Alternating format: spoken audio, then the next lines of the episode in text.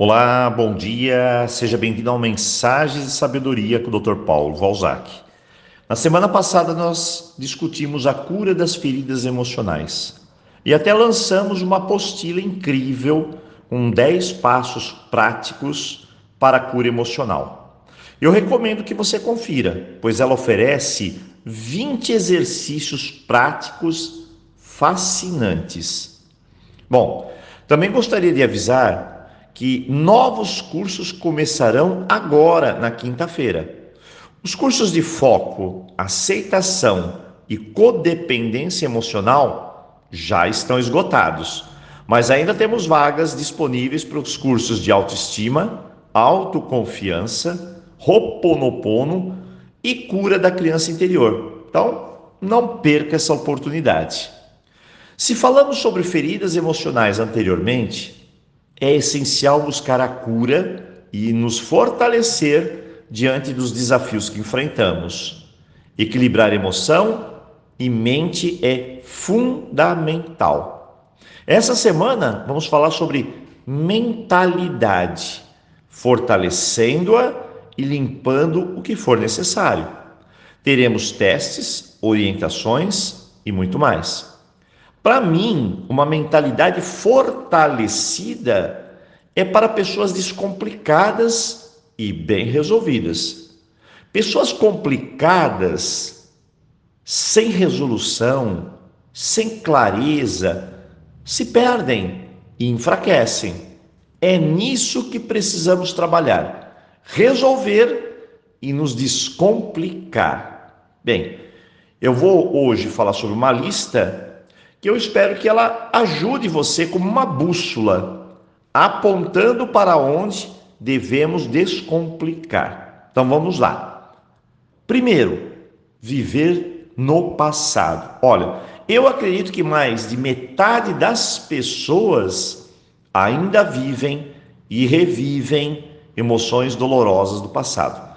Por isso, é importante curar as feridas emocionais. Viver no passado não alimenta o presente e nem cria um futuro. Não há destino. Se algo do passado estiver resolvido, então você segue o seu caminho. Mas se algo do passado não estiver resolvido, acredite no que eu vou te falar. Resolva, porque senão você não consegue seguir. Se você não souber como resolver, chegou a hora de aprender. Segundo, guardar. Em Roponopono, limpamos o que? Limpamos o que guardamos de negativo, como rancor, mágoas, ressentimentos. Esses sentimentos são como lixo dentro de nós acumulando-se e impactando de forma negativa nas nossas vidas. Resolver significa limpar, aceitar, soltar, perdoar e seguir em frente. Se apegar a esses sentimentos, atrapalha tudo o que queremos descomplicar. Terceiro, repressão. Muitas pessoas reprimem o que sim, os que sentem.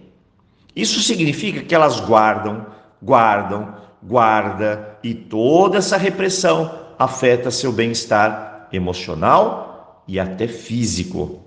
Elas não expressam, não compartilham, sofrem em silêncio. Mas por quê? Porque ninguém as entende? Não. As pessoas nem sempre compreenderão o que sentimos. Portanto, não devemos depender dos outros, devemos liberar o que está preso aqui dentro de forma saudável. Quarto, medo. Olha, eu já falei muito sobre medo.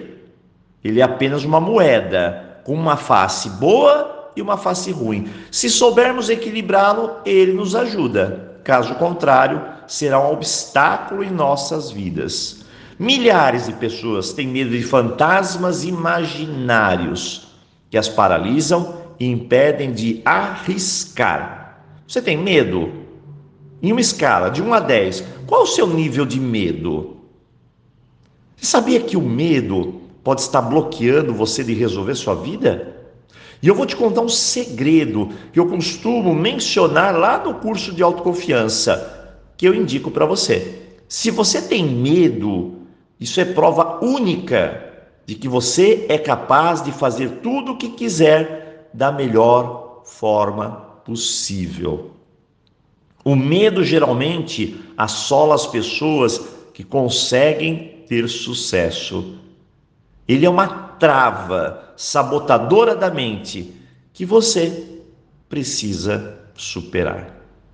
Hoje é o primeiro passo, é analisar, entender, compreender nosso perfil e aí, nas próximas mensagens, trabalharemos para nos descomplicar. Bom, eu desejo a você um excelente início de semana e, claro, aloha!